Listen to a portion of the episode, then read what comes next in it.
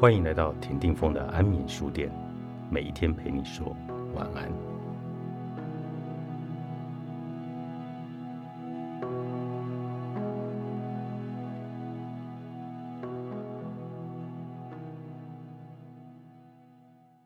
成为更有包容力的人，临终事真棘手，了结了一切文书工作、法律事务，那些在生活进行顺利时。就显得无聊与疯狂的生活琐事，现在都得一一面对。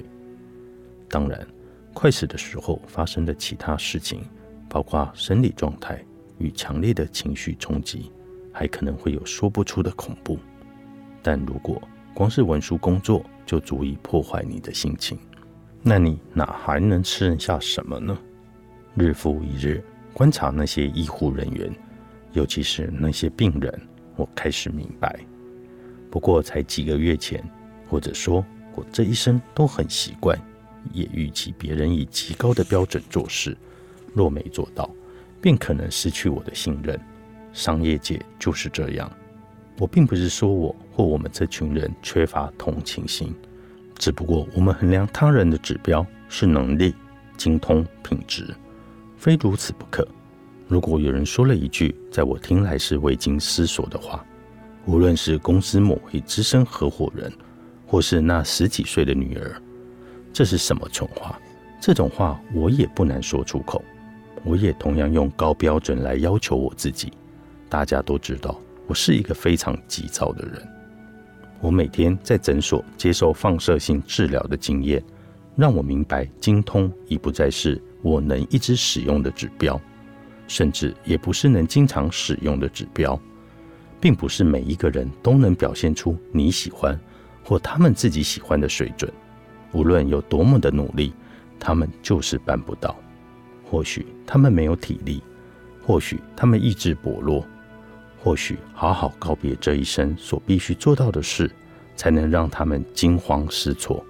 虽然在往诊所的路上，我应该是百感交集。但我觉得每次到那里，我对人的容忍度，也就是我对不完美的容忍度，也变得越来越高。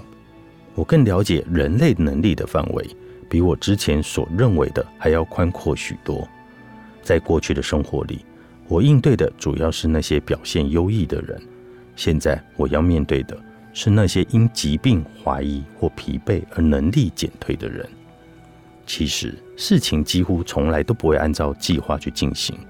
现在我了解为什么我每天都要穿高尔夫球装了，因为我知道，让一天按照你所想要的方式进行是一件很棒的事，一件很完美的事。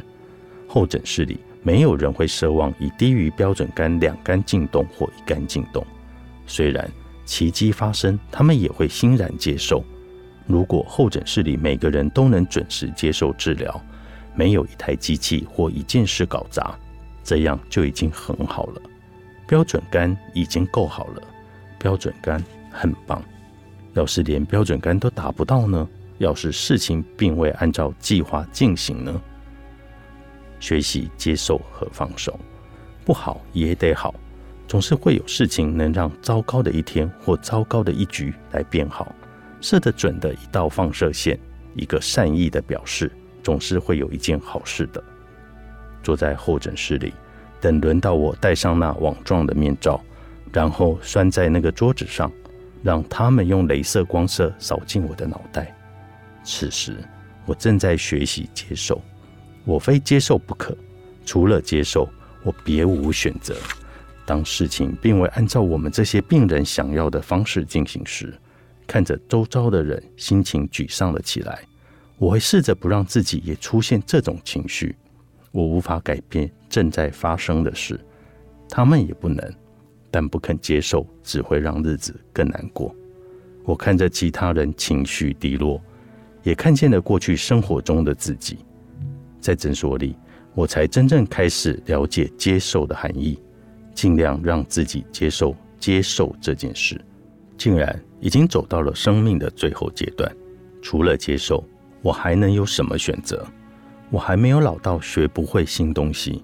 我告诉自己，你无法控制一切。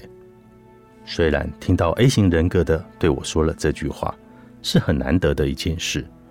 我不会让不幸与厄运，尤其是挫败的态度，令我偏离目标。其中一项目标是，试着让每一天都成为我生命中最美好的一天。我心里的那一位执行长，那位事必躬亲的主管，终究必须放手。我闭上了双眼，我放开了手。追逐日光，作者尤金·欧凯利，商周出版。